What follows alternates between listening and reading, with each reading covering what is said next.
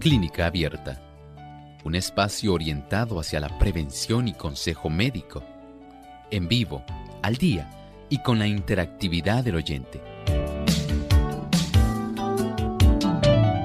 Clínica Abierta, poniendo al doctor a su alcance para un diálogo claro y honesto, porque nos importa su bienestar y salud.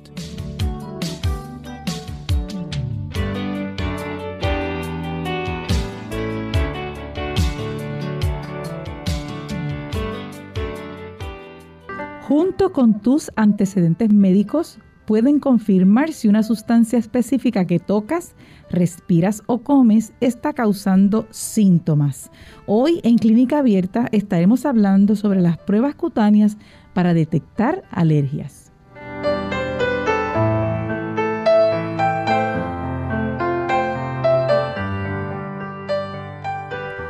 Saludo muy cordial a todos nuestros amigos que se conectan hoy a través de Radio Sol 98.3 FM. También saludamos a aquellos que están a través de la página web radiosol.org y se conectan también a través del chat, pues envían sus mensajes también. Así que saludamos a todos también los que están conectados a través de Facebook, a través de Radio Sol 98.3 FM. Les sugerimos que le dé like y puede compartir el enlace para que otros también reciban la bendición del día de hoy, un interesante tema que estaremos desarrollando junto al doctor Elmo Rodríguez en este día. Así que queremos darle la bienvenida al doctor Elmo Rodríguez. ¿Cómo se encuentra hoy, doctor? Saludos, muy bien. Esta voz que ustedes escuchan, nueva, diferente, es la señora Ilka Monel. Ella nos va a estar ayudando durante un lapso de tiempo que corresponde a las vacaciones que tiene nuestra conductora Lorraine Vázquez. Así que durante unos días ustedes escucharán a la señora Ilka Monel, a quien saludamos afectuosamente. También saludamos a nuestro equipo de trabajo y por supuesto a nuestros amigos que se enlazan, que están con nosotros en esta ocasión. Eso es así, así que estaremos con ustedes. Un placer para mí compartir durante este tiempo. Queremos enviar un saludo muy especial a nuestras emisoras que transmiten el programa. En el día de hoy saludaremos a Chiriquí, Panamá y Ciudad de México a través del Super TNT 90.1 FM. Radio La Voz de la Esperanza 1560 AM, Visión Global, radios 90.1 y 97.7 Además, enviamos también un saludo a Cuba, onda corta diferida. Muchas gracias por conectarse con nosotros. gracias a todos ustedes. En este momento queremos pasar al pensamiento saludable. Además de cuidar tu salud física, cuidamos tu salud mental. Este es el pensamiento saludable en clínica abierta.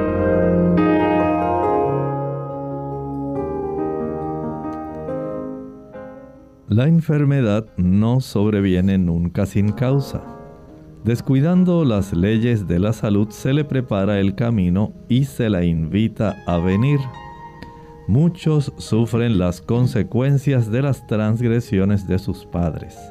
Si bien no son responsables de lo que hicieron estos, es, sin embargo, su deber averiguar lo que son o no son las violaciones de las leyes de la salud deberían evitar los hábitos malos de sus padres y por medio de una vida correcta ponerse en mejores condiciones. Ciertamente debemos estar conscientes de que nuestra vida en realidad es un conjunto de factores, conjunto de factores que no solamente afectan el desarrollo general de nuestra vida, sino también afectan nuestra salud. Y cuando nuestra salud se ve afectada, es nuestro deber nosotros poder indagar qué ha ocurrido, qué está ocurriendo con nosotros, qué cosas estamos haciendo o nos falta hacer para nosotros poder tener una salud total completa. Si es que por algún factor usted la perdió, debe entonces indagar qué fue lo que hizo impropiamente pero si es que le falta corregir algo que usted no ha implementado entonces, cuanto antes usted pueda adherirse a aquellos tipos de conocimientos que le ayudarán a tener una mejor salud, mucho mejor para usted. Sea sabio, sea diligente. Implemente lo que va a ser de beneficio. Apártese de aquellas prácticas que le perjudicarán. Agradecemos al, al, doctor Elmo Rodríguez por este interesante pensamiento. Ya estamos listos para discutir el tema de hoy. Y como mencionamos al principio, durante las pruebas cutáneas de alergias, la piel se expone a supuestas sustancias que causan alergia y luego se observa para detectar, signos de una reacción alérgica. Así que con esos antecedentes médicos eh, se puede confirmar si una sustancia específica o que tocas o que respiras o comes está causando síntomas. Así que doctor, ¿por qué se realizan las pruebas de, para detectar alergias? Estas pruebas, no sé si a alguno de ustedes le ha tocado alguna vez a alguno de nuestros amigos que nos escucha, que fueron al médico y el médico ha encontrado que hay una serie de sustancias que por más que el médico trata de ayudar al paciente, este paciente lamentablemente no está respondiendo bien adecuadamente y se sigue quejando. Dice, mire doctor, yo no sé qué me pasa, yo sé que cuando yo consumo tal producto, esto por alguna razón, dice la gente, doctor, me forro, la piel se me forra de una serie de erupciones, me da un picor, doctor, increíble, pero no sé qué está ocurriendo, entonces el médico primario generalmente se le queda mirando a la persona, le hace algunas preguntas. Y en realidad la persona no puede especificar qué es lo que está ocurriendo que le está facilitando el desarrollo de estas manifestaciones cutáneas. El médico entonces le dice, bueno, vamos a hacer algo. Vamos a darle un tipo de referido al médico especialista, al alergólogo, para que éste entonces proceda a realizar esta serie de pruebas cutáneas. Tal vez usted las ha visto. Esas pruebitas que le ponen a la persona en el antebrazo un cúmulo de diferentes sustancias. Casi siempre lo hacen en dos hileras. Y ya el médico sabe que la primera corresponde, por ejemplo, a el huevo, la proteína del huevo, la otra a los ácaros, la otra corresponde al pelo de gato, la otra corresponde al maní. Y así el médico le va a hacer una prueba el alergólogo para detectar qué es lo que está ocurriendo en usted, para determinar cómo ayudarle, porque ya el otro médico, el médico primario, no encuentra qué antihistamínico, qué tipo de fármaco brindarle para ayudarle. Así que el hecho de que usted se le pueda tratar de detectar a qué motivo, a qué causa, qué alérgeno es el que le está afectando para poder entonces enfrentar esas señales, esos signos de una reacción alérgica. Para eso ILCA es que se ordenan este tipo de pruebas cutáneas de tal manera que la persona sepa que dice, pues tengo que tratar de evitar tal cosa, no puedo exponerme a tal cosa y ya sé que con este producto, si me expuse a esto, ya con este producto puedo enfrentar la situación. Ahora, doctor, sabemos que hay algunas enfermedades alérgicas que, que estas pruebas pueden ayudar a diagnosticar. ¿Cuáles son? Hay varias, hay varias. Por ejemplo, las personas que padecen de rinitis alérgica. Algunas personas lo conocen como fiebre del heno. Esas personas que tienen esta condición y no pueden a veces de una manera bien precisa decir, no, pues mira, tal vez cuando yo voy a casa de mi tía que vive en tal sitio, yo me he dado cuenta que es cuando me pongo mal. No sé por qué, pero entonces ahí la indagación de este paciente le hace ir en busca averiguar por qué, por qué, qué hay en la casa de mi tía.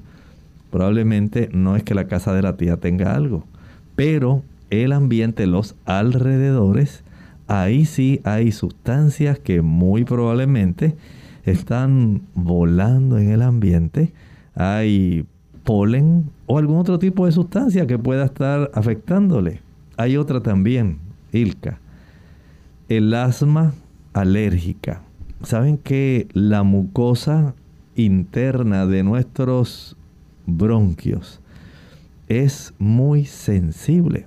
Saben ustedes que en esos bronquios y bronquiolos, en esa mucosa tenemos una gran cantidad de células blancas.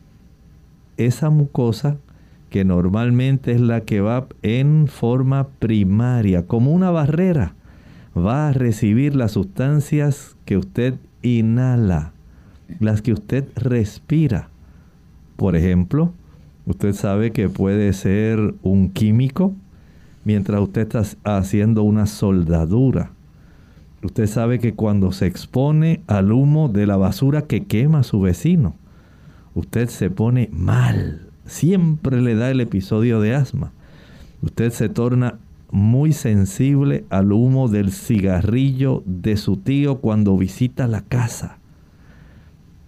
Usted sabe que esas sustancias químicas desencadenan una reacción local que está mediada, por un lado, hay nervios, pero también hay sustancias específicas que están ahí porque hay células específicas. Por ejemplo, en, esos, en esa mucosa tenemos células cebadas, células blancas que están cargadas de unos gránulos que se llaman histamina. Esa histamina, en la presencia de un alérgeno, ella va a reaccionar vertiendo una gran cantidad de esta sustancia y facilitando que la persona entonces pueda comenzar a dar señales. Así que el asma alérgica se va a desarrollar esencialmente a consecuencia de este tipo de, de problema. Ahora, súmale a eso, por ejemplo, aquellas personas que padecen de dermatitis atópica, de eczema. Esa es una de eh, las causas por las que a veces los médicos ordenan esta prueba. Se desea detectar qué está ocurriendo. Alergia a los alimentos. Hay personas que son alérgicas a los cítricos, otras al maní. Y hay que saber qué es lo que a usted le estimula. La alergia a la penicilina, alergia al veneno de las abejas. Entonces el médico tratando de indagar para también ayudarle a usted para que usted sepa lo que debe evitar, lo que usted no debe exponerse, porque va a desarrollar en usted una reacción que va a ser muy preocupante. Por eso, en este aspecto, Ilka, hay que ordenar estas pruebas cutáneas de tal forma que las personas puedan saber cuáles son las sustancias alérgenos que se deben evitar. Muy bien, vamos a hacer nuestra primera pausa y al regreso continuamos con el tema pruebas cutáneas para detectar alergias.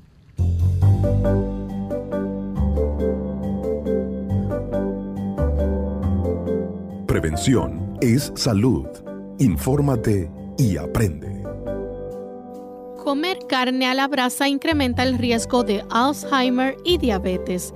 A los aficionados a las barbacoas, este estudio no les hará mucha gracia, pero es la conclusión a la que ha llegado un equipo de investigadores de la Facultad de Medicina de ICANN en el Monte Sinaí de Nueva York y cuyos resultados han sido publicados en la revista Proceedings of the National Academy of Sciences.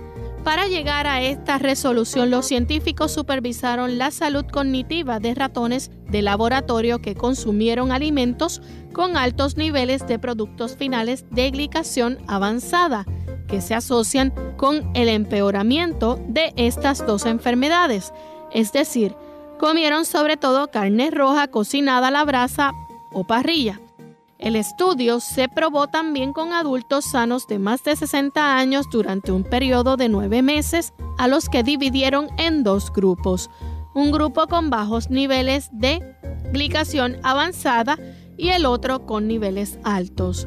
Los resultados de ambos experimentos determinaron que los sujetos con altos niveles de glicación avanzada en la sangre desarrollaron deterioro cognitivo y demostraron signos de resistencia a la insulina, confirmando así que la ingesta de carnes a la brasa o carnes a la parrilla puede aumentar el riesgo de enfermedades como el de Alzheimer y la diabetes.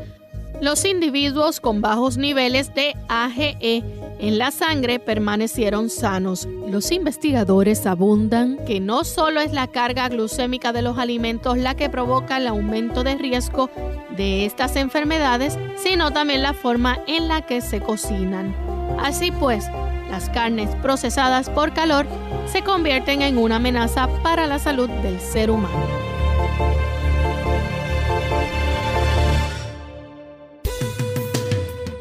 Si padece de alergias o sinusitis, considere lo siguiente.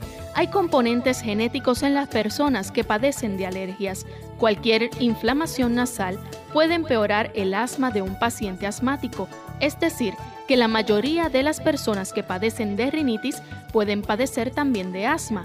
Los aerosoles, la contaminación del aire, las temperaturas frías, la humedad, los gases irritantes, el humo del tabaco, el viento y humo de la madera pueden provocar que se agrave la alergia. Debe procurar ver a un médico especialista cuando tienen uno o algunos de estos síntomas, síntomas prolongados de rinitis, pólipos nasales, condiciones como asma o sinusitis recurrente. Si los síntomas interfieren con la calidad de vida o con su capacidad para realizar actividades cotidianas, entiende que los medicamentos son ineficaces o ha tenido reacciones adversas a los medicamentos.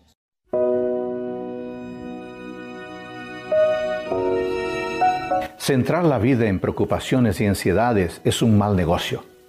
Ante algo que nos preocupa y nos pone ansiosos, Sigamos el consejo del Maestro Jesucristo en Mateo 6:25, que dice, no se preocupen. ¿Y cómo hacerlo? El secreto es la confianza. Cuando confiamos en Dios, evitamos la ansiedad por una vida más larga y aprendemos que la calidad de vida es la que se vive con Él. Cuando confiamos en Dios, evitamos la ansiedad por la ropa, porque si Dios cuida a los pájaros, seguramente cuidará de nosotros. Cuando confiamos en Dios, evitamos la ansiedad sobre lo que no podemos resolver. Desde hoy, pon tus preocupaciones y ansiedades ante Dios. Él sabe cómo resolverlos. En Clínica Abierta te queremos saludable. Por eso deseamos que practiques los ocho remedios naturales.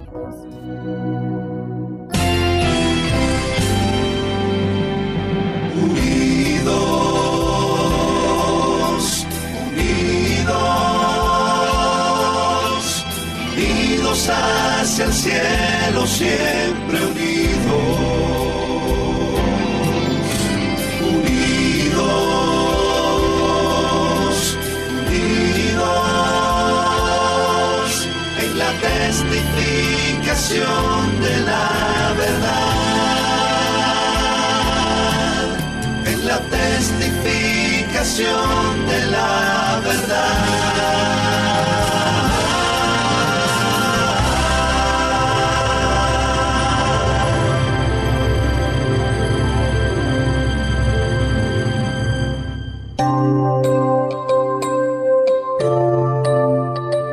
Estamos de regreso en Clínica Abierta, hoy con el tema pruebas cutáneas para detectar alergias.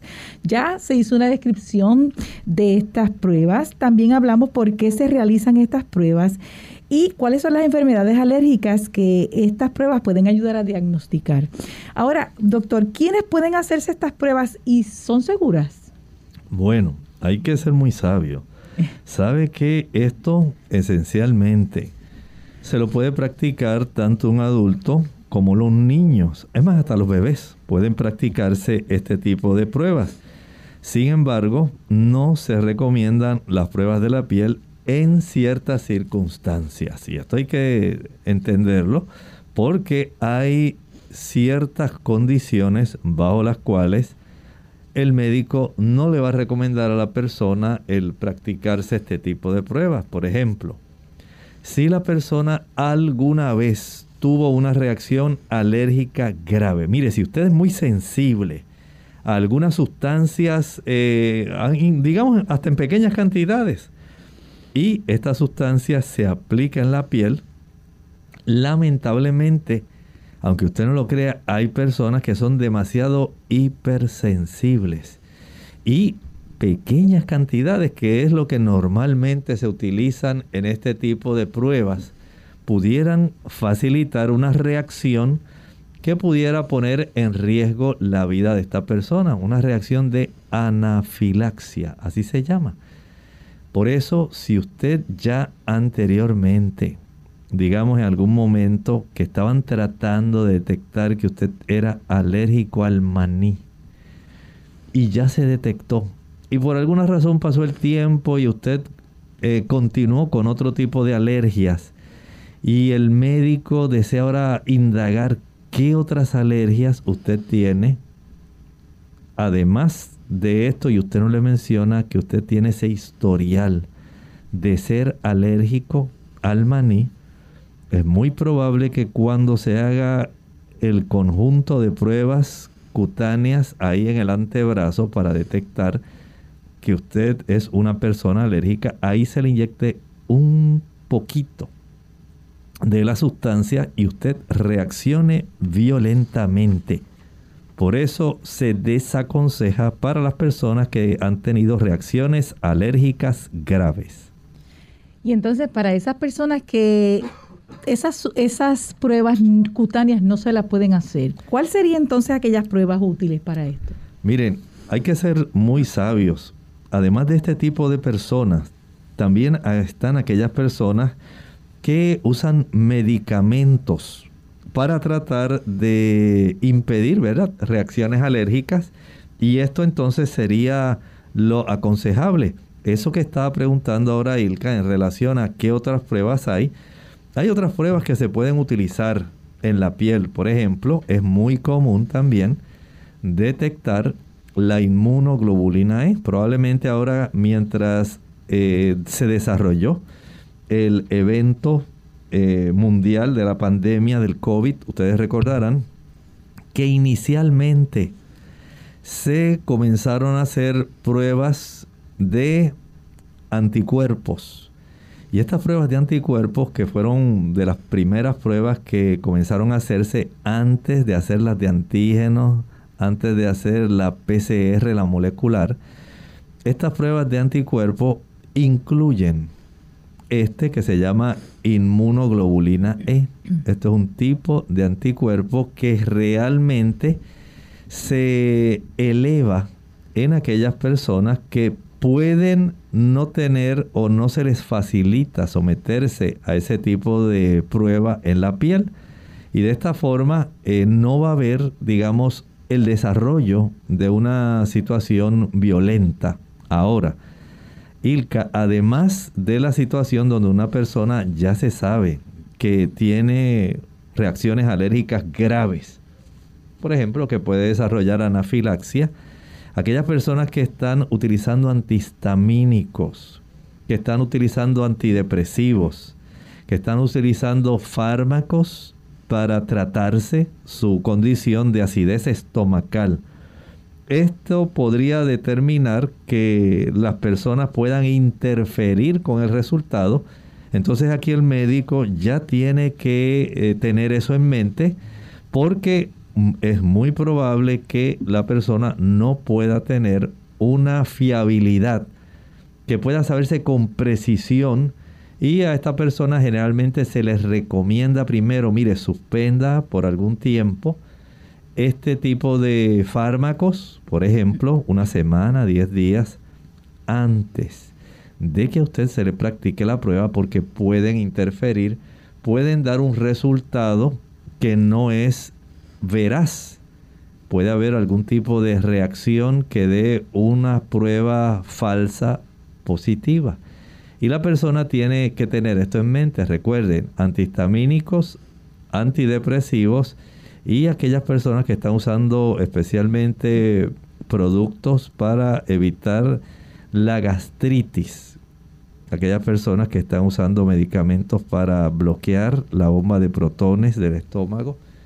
Hay que tener esto en mente. Igualmente si usted tiene ciertas enfermedades de la piel, por ejemplo, si usted padece de psoriasis, si usted padece de dermatitis atópica, de eczema, que afecta principalmente grandes áreas de la piel, de los brazos, de la espalda. Así yo he visto personas que desarrollan psoriasis eh, en placas bien anchas, bastante de un área que cubre un área bastante grande en su cuerpo.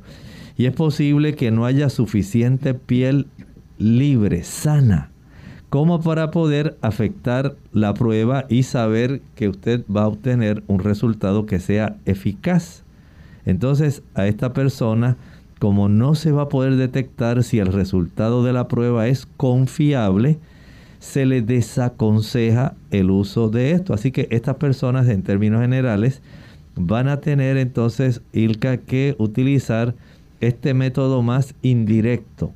No es tan específico, es indirecto el uso o la detección de la inmunoglobulina E para nosotros poder saber eh, que esta persona evidentemente tiene ya una situación de alergia porque la inmunoglobulina E se eleva en los casos donde hay alergia. Claro, no nos va a decir si es que usted es alérgico al polen, alérgico al maní, alérgico a los ácaros, no tiene esa especificidad, pero si el médico eh, encuentra esta inmunoglobulina elevada, él va a decir, usted está desarrollando o ha desarrollado o está sufriendo un patrón de alergia que puede estar eh, indicando, como estábamos hablando hace un momento, rinitis alérgica, asma alérgica, dermatitis, el eczema, alergia a alimentos, alergia a la penicilina, alergia al veneno de abejas. ¿Ve?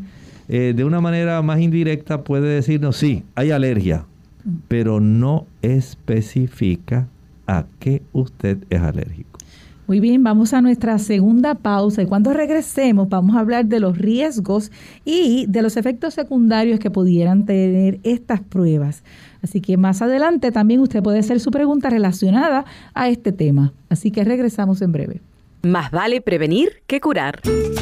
Hola, les habla Gaby Zabalúa en la edición de hoy de EARP Viva, su segunda juventud en la radio, auspiciada por EARP. Cuidar la salud física es muy importante, pero también lo es velar por la salud mental. Desafortunadamente, los adultos mayores corren mayor riesgo de padecer depresión, ansiedad y adicciones al alcohol o a las drogas. La buena noticia es que si estos padecimientos son diagnosticados correctamente, pueden ser tratados con éxito. Si bien con el estilo de vida moderno y ocupado puede ser un desafío mantener la salud mental y emocional a medida de que se envejece, es esencial reducir los efectos del estrés para continuar disfrutando de la vida como principio, es recomendable seguir el consejo de los sabios, mente sana en cuerpo sano. Este punto es tan básico que a veces lo olvidamos. Asegúrate de comer bien, hacer ejercicios y dormir lo suficiente todas las noches. Igualmente, aprende a hacer de tripas corazón y a no guardar resentimientos. Estos sentimientos son tóxicos. Poco a poco envenenan el cuerpo y la mente provocando malestar. Finalmente, mantén tu mente activa aprendiendo cosas nuevas, además de estimular tus sentidos con música, arte o teatro. Por supuesto, todo esto tendrá mayor sentido y efectividad si además fortaleces las relaciones con tus seres queridos. El patrocinio de AARP hace posible nuestro programa. Para obtener más información, visita www.aarpsegundajuventud.org oblicua viva.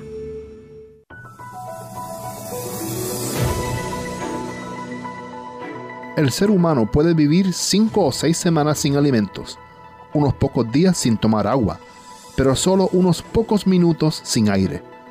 El aire fresco tiene una influencia vigorizante, tanto en el cuerpo como en la mente. El cuerpo obtiene mayor beneficio del ejercicio al aire libre que del ejercicio dentro de la casa. El aire puro y fresco beneficia al cuerpo y a la mente de las siguientes maneras. Hace que la sangre circule en forma saludable, refresca el cuerpo, le ayuda a mantenerse fuerte y saludable, calma los nervios, da a la mente tranquilidad y serenidad, estimula el apetito y ayuda a que los alimentos sean digeridos cabalmente, e induce a un sueño dulce y profundo. El envejecimiento como una enfermedad, segunda parte. Hola, les habla Gaby Zabalúa Godard en la edición de hoy de Segunda Juventud en la Radio, auspiciada por AARP. En el segmento anterior hablamos de las diferentes teorías que intentan dar respuestas a por qué envejecemos, pero la manera más específica comentábamos sobre quienes aseguran que la vejez es una enfermedad que se inicia a los 25 años, pero que a tiempo puede ser tratada. En las diferentes edades, por ejemplo, entre los 35 y los 45 años, ellos comentan que una buena porción de nuestra proteína celular ya ha sido dañada y factores externos como contaminación, estrés y malos hábitos alimenticios. Entre los 45 y 55, la mayoría de las personas empiezan a presentar signos de la edad, comúnmente aceptados como una parte natural del proceso de envejecimiento. Y después de los 55, muy pocas personas estarán libres de enfermedades relacionadas con la vejez. Según estudios, el 60% de la longevidad está relacionada con nuestro estilo de vida mientras que el 30% restante con nuestros genes. Como el porcentaje más alto se relaciona con un área totalmente controlable, como nuestro estilo de vida, la medicina antiedad se enfoca principalmente en cinco áreas, dieta, ejercicio físico, nutrición suplementaria, tratamientos hormonales y reducción del estrés. El patrocinio de AARP hace posible nuestro programa. Para más información, visite www.aarpsegundajuventud.org. Unidos con un propósito, tu bienestar y salud. Es el momento de hacer tu pregunta llamando al 787-303-0101 para Puerto Rico, Estados Unidos 1866 920-9765 y llamadas internacionales al 787-763-7100 o al 787-282-5990. Clínica Abierta, trabajando para ti.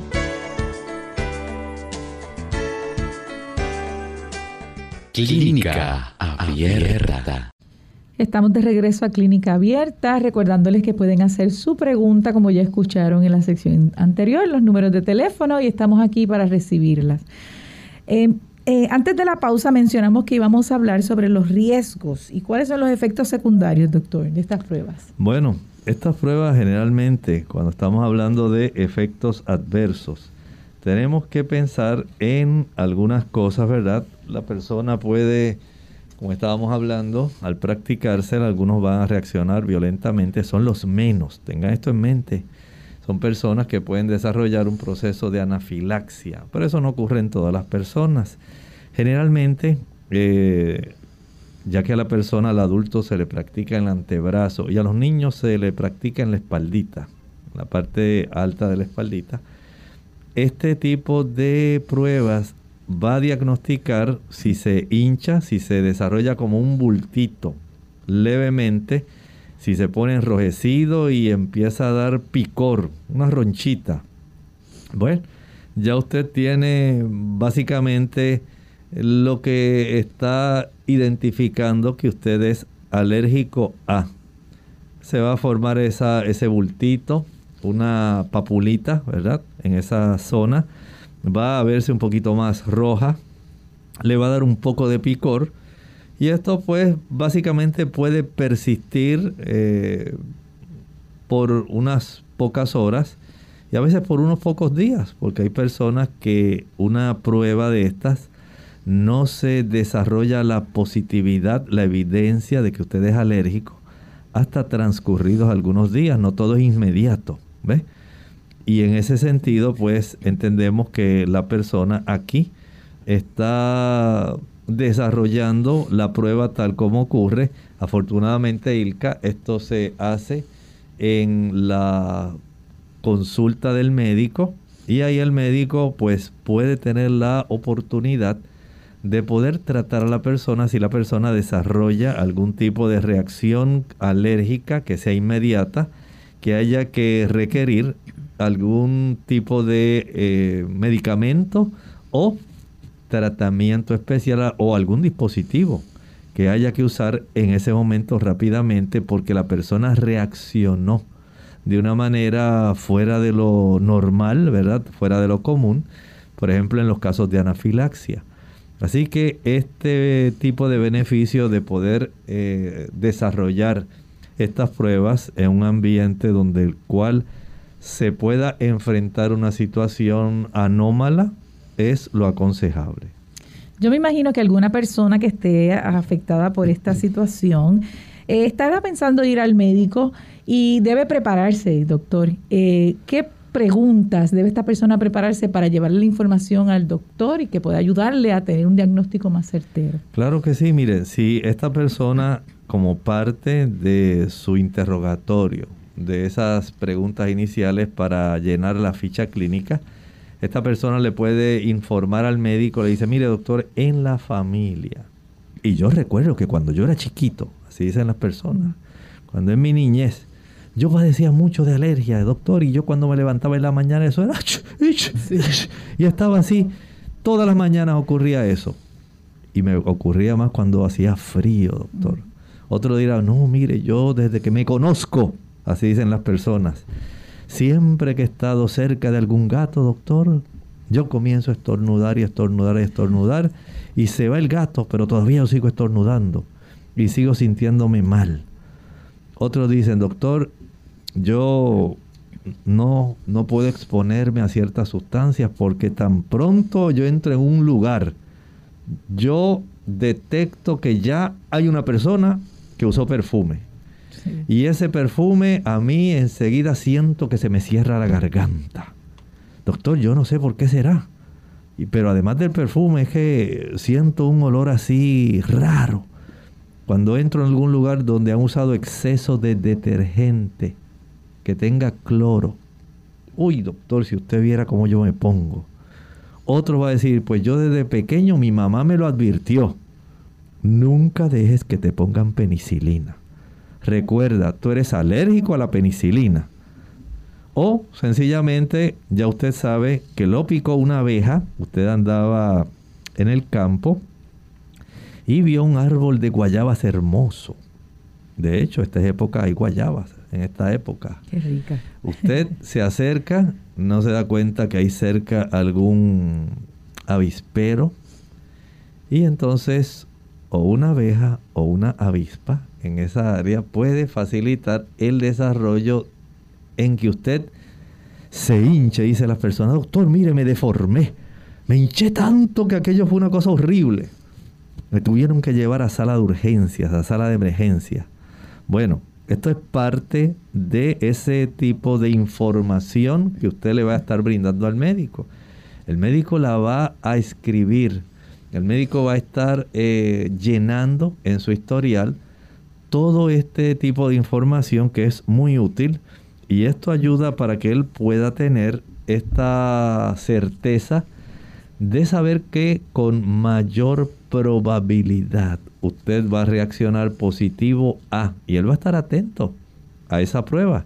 También el, el, el, saber si usted está utilizando algún antihistamínico en este momento, porque usted todas las mañanas amanece con rinitis alérgica y que doctor, estoy tomando tal medicamento. Si usted está usando algún antidepresivo tricíclico. Si usted está tomando, como estábamos hablando hace un momento, medicamentos que son para contrarrestar la acidez.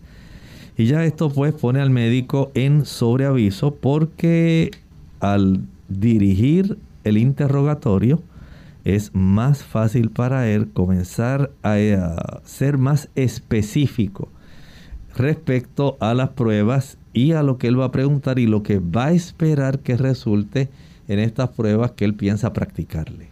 Entonces, hay medicamentos que pueden afectar el resultado. Definitivamente, esto es algo que nosotros debemos conocer porque hay medicamentos, por ejemplo, las personas que utilizan algunos medicamentos que son antihistamínicos que se utilizan con receta. Por ejemplo, la hidroxicina ahí usted ya tiene un medicamento que puede estar interfiriendo, ¿verdad?, para este tipo de situación. Y por eso los médicos dicen, pues mire, ya unos 10 días antes de que usted se vaya a hacer la prueba, recuerde evitar el uso de la hidroxicina. Si usted está usando loratadina, claritina, eh, alaver, alguna de esas, ya sabe que debe dejar de usarlo con anticipación, por lo menos 10 días antes. Si está utilizando, por ejemplo, la difenidramina, muchas personas la están utilizando, es muy común y generalmente es bastante económico. El Benadryl. Otros usan la clorfeniramina. Se ha puesto muy de, moda, también la citiricina. Esta cetiricina, perdón, Sirtec Allergy, la fexofenadrina, Alegra y otros más antihistamínicos de venta libre que se consiguen. Así que hay algunos que son recetados, como estábamos hablando de la hidroxicina. Hay otros que se consiguen de venta libre. Y muchas personas utilizan estos de venta libre para poder lidiar con su problema.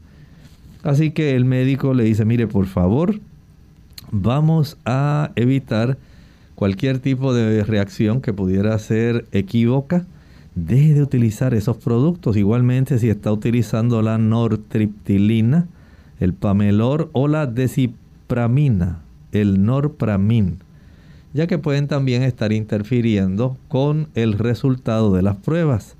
También la cimetidina, el tagamet y la ranitidina son otras sustancias que pudieran afectar. Algunas veces el medicamento para el asma, el omalizumab, puede afectar los resultados de la prueba por seis meses o más. Vean que entonces el médico, si usted no le informa, usted dice, no, pero ese producto yo lo estoy utilizando para el asma, doctor. Eso es una cosa y las alergias que yo tengo son otras. No, usted tiene que comprender que hay asma alérgica y eso pues es importante que se pueda especificar. Esto va a ayudar para que el resultado pueda ser más confiable. El médico vea que cuando se hinchó la región correspondiente a tal tipo de alérgeno, evidentemente diga, sí, usted es alérgico a esto. Y no es porque se suprimió la reacción de alergia porque usted estaba usando alguno de esos productos farmacológicos que mencioné. Muy bien. Eh, cuando uno está pensando ir a la oficina médica y uno se va a hacer esta prueba, ¿qué uno como paciente pudiese esperar cuando llega a esta, a esta situación o a este consultorio médico? ¿Qué, se puede esperar, doctor? Bueno, generalmente el resultado de las pruebas se pueden eh, obtener 20 a 40 minutos, generalmente. Pero hay algunas personas que pudiera tardar algunos días. Este periodo eh, puede ayudar a detectar reacciones alérgicas tardías. Y ahí el médico, pues, usted le va a notificar y dice, doctor, mire, ya han pasado 10 días y ahora fue que observé un abultamiento en, mire, de las dos hileras pues noté que en la hilera que está más a la porción externa del antebrazo izquierdo, la tercera de abajo para arriba. Ah, ya el médico sabe a qué corresponde porque ellos tienen ya una secuencia donde ellos identifican, observan la reacción, el color, si está enrojecido, el abultamiento, eh, lo que le indique a ellos generalmente que ha habido un tipo de reacción que está indicando este tipo de manifestación alérgica. Y por lo tanto es aconsejable que usted sepa generalmente, generalmente 20 a 40 minutos para saber si es alérgico o no, pero hay personas que pudieran demorar algunos días en tener la certeza de cuál es la razón de su alergia. Hablemos ahora de algunas de las pruebas Primero la prueba cutánea con punción. Bueno, esta es la más común. Esta prueba tenemos que la persona generalmente se le practica ahí en el antebrazo. Y escuchen bien, se pueden hacer hasta 50 pruebas. Wow. Ya ahí el médico sabe lo que está pasando. Él va a tratar de identificar si la persona es alérgica al polen, al moho, si esta persona es alérgica, por ejemplo, a algún, algún tipo de caspa de algún animalito, a los ácaros, al polvo, a los alimentos. Y esta es la que se realiza en el antebrazo. En los niños se suele realizar en la espalda. Generalmente no duele. Eh, lo van haciendo con mucha delicadeza. Aquí lo que se hace es, sencillamente se le aplica una gotita del el alérgeno. Eh, ya recuerden que ellos tienen una secuencia. Y evidentemente luego entonces, una vez ya está esa gotita ahí en esa región de la piel, la enfermera o el médico puede utilizar una lanceta. Las lancetas no piensen que es casi una espada, ni es un puñal que le están enterrando. Es tan solo una pequeña, digamos, eh, metal que se utiliza también para las personas que tienen eh, hacerse la prueba de glucosa en los dedos. Se usa una lanceta y tiene una pequeña protuberancia que es puntiaguda y con esta pequeña puntita se facilita la introducción del el producto que ellos pusieron encima de esa zona específica se pueda inocular, se pueda introducir levemente a las capas más superficiales de la piel. Y de esta manera se hace esta pruebita. No piense que es nada más que se la pusieron encimita de la piel y ya, sino que se inocula mediante esta lanceta para que pueda penetrar. Ahora recuerde esto, se utiliza una lanceta diferente para cada prueba. Así que si son 50 pruebas, van a usar 50 lancetas. Wow. Para, sí, para que no pueda haber una reacción que pueda contaminar la puntita de la lanceta, digamos, de la alergia a los ácaros, con la pruebita que le están haciendo de alergia al polen. Entonces no va a saber en realidad a cuál es que usted es alérgico. Por eso se descarta una vez se introduce, por ejemplo, el alérgeno de la primera prueba, se inocula mediante la lanceta porque se hace una pequeña heridita, bien pequeñita, minúscula, microscópica, esa pequeña eh, lesioncita que se le hace en la piel y por ahí entra esta sustancia a estar en contacto con los vasitos de la región. Recuerde que nuestros vasos eh, tienen esa capacidad de finalizar en arteriolas y comenzar en vénulas. A través de ellos circula sangre constantemente. Esa sangre no solamente lleva células rojas que contienen hemoglobina, también llevan plaquetas y esa sangre también lleva células blancas. Esas células blancas, especialmente las que están más cercanas a la zona donde se está introduciendo el alérgeno, el tipo de antígeno, entonces va a facilitar que haya una reacción porque al estar patrullando constantemente células blancas, estas van a facilitar llegar a la zona donde se detectó un alérgeno y ahí, de acuerdo a su sistema inmunitario, se realiza una reacción antígeno-anticuerpo. Y eso es lo que va a detectar el abultamiento, el tipo de pápula, el color rojo, el diámetro que se desarrolle, para que el médico sepa cómo ha reaccionado su piel. Así que la piel estará reaccionando de manera normal o anormal de acuerdo a cómo esté su sistema inmunológico a determinado producto que se inocule. Y la prueba cutánea con inyección, háblenos un poquito de eso. Bueno, cuando nosotros estamos hablando de esta prueba cutánea con inyección, se usa una aguja para inyectar una pequeña cantidad de extracto del alérgeno en la piel del brazo. Esta se le puede decir que es una prueba intradérmica. El sitio de esta inyección se examina después de aproximadamente 15 minutos para ver si hay signos de una reacción alérgica. Aquí el médico entonces podría recomendar esta prueba para verificar si la persona tiene alergia al veneno de insectos o a la penicilina. Esto entonces va a darle a la persona esa, esa veracidad, ¿verdad? Al igual que estaba ocurriendo con las otras pruebas que se hacían a nivel eh, dérmico en sí, esta que se está preparando ahora, pues va a tener esta forma más específica, eh, especialmente para la penicilina o el tipo de veneno de algún insecto. Hay otra, la prueba con parches. Esa no se oye que tiene que recibir alguna punzada. Bueno, aquí se va a realizar o se va a utilizar más bien una sustancia particular que pudiera estar causando eh, una reacción alérgica en la piel. podría decir que es una dermatitis por contacto.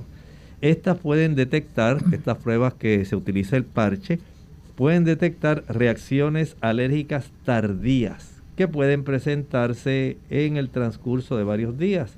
Aquí no estamos usando agujas, pero los alérgenos se aplican en un parchecito que luego se coloca sobre la piel.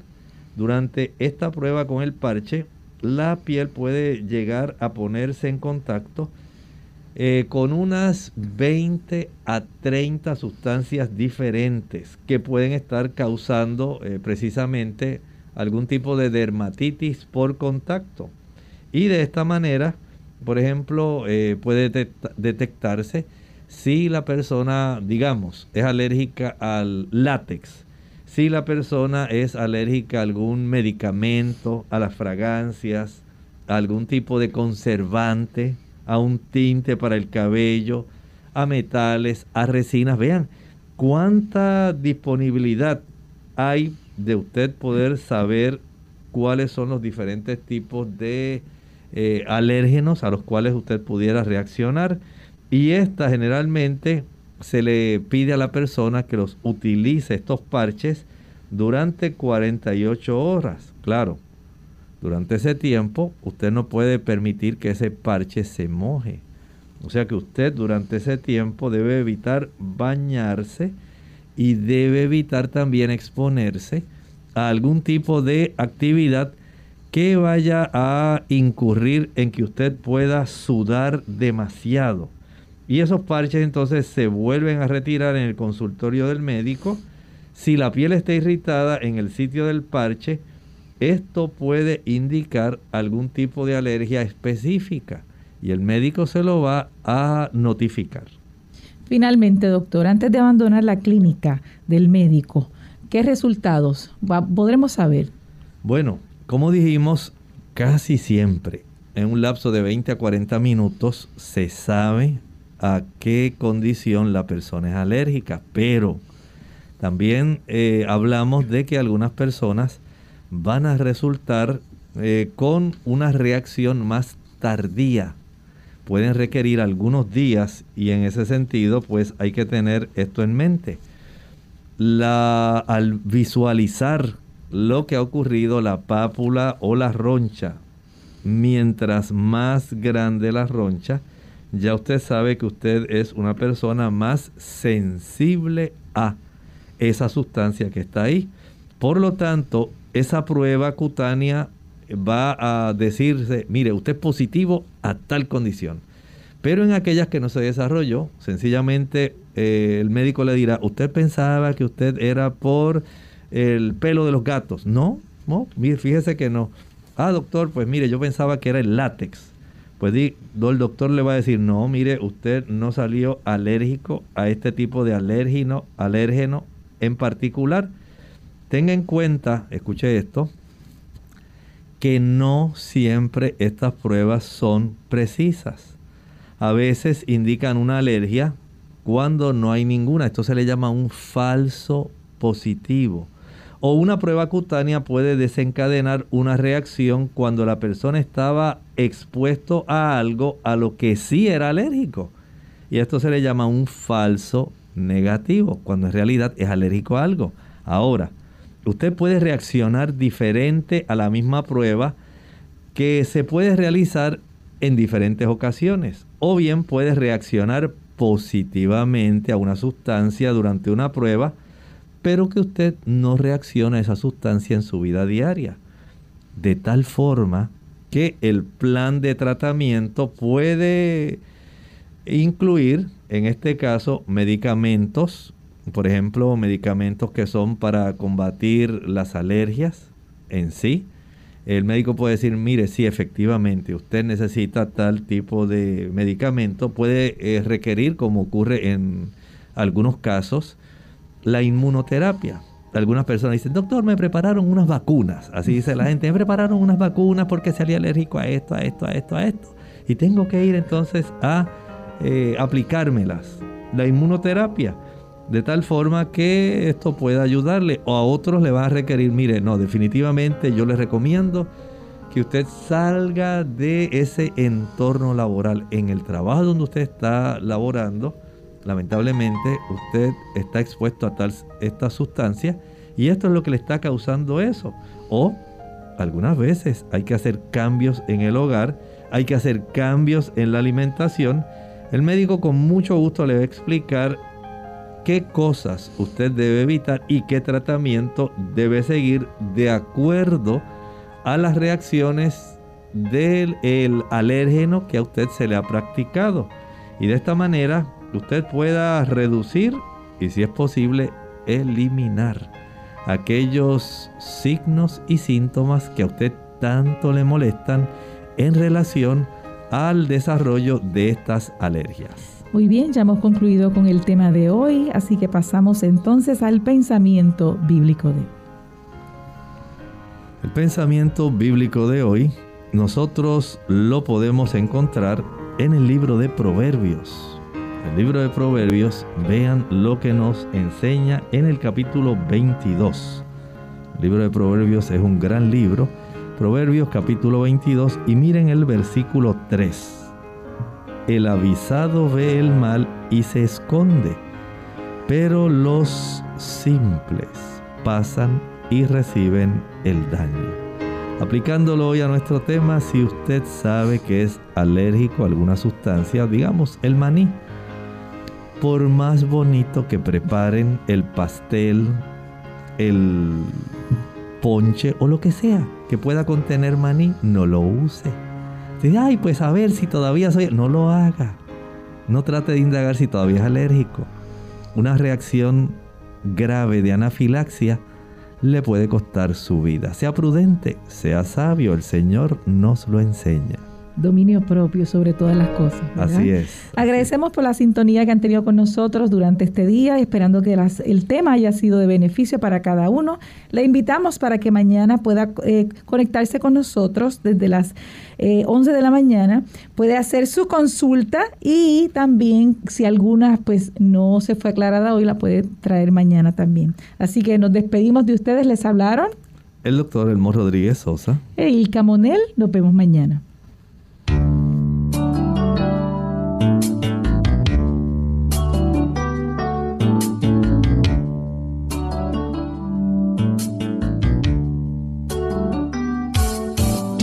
Clínica abierta. No es nuestra intención sustituir el diagnóstico médico. Antes de poner en práctica cualquier consejo brindado en este programa, usted debe consultar con su médico. Hasta la próxima.